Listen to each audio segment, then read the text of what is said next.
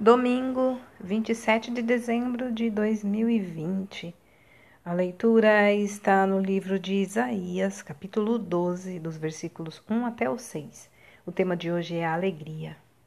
A Bíblia apresenta um cântico de louvor que este prometia o fim do tempo da ira do Senhor, que havia se manifestado diante da infidelidade da nação de Israel espalhando-a por lugares distantes como disciplina por sua rebeldia a Deus.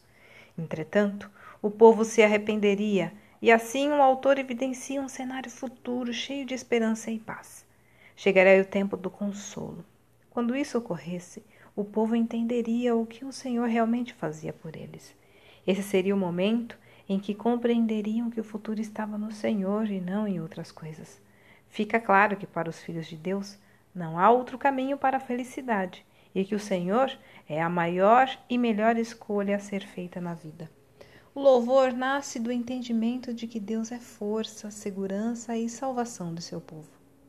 O texto bíblico faz menção a fontes de água, algo precioso para quem conhece o sofrimento de viver no deserto ou em uma cidade sitiada. A intervenção e a salvação do Senhor em favor de seu povo são como ter água em abundância onde todos podem se satisfazer. Essa certeza leva a sublimes momentos de gratidão pelo que Deus fez e faz por sua grandeza. Dessa forma, o texto de Isaías deixa várias lições. Entendemos, por exemplo, que a consolação do Senhor toma o lugar de sua ira quando há arrependimento dos seus filhos, pois a ira nada mais é do que uma manifestação da justiça divina. Satisfeita a justiça, prevalece o amor de Deus.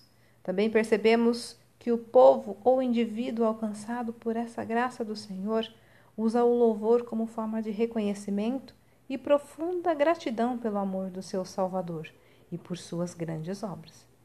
Você já experimentou essa alegria de se saber em segurança nas mãos fortes e salvadoras de Deus? Qual foi sua resposta a essa compreensão? Olha, para o cristão, a alegria não nasce das circunstâncias boas, mas da certeza de contar com o amor de Deus. Texto retirado do presente diário da Rádio Transmundial, edição número 23.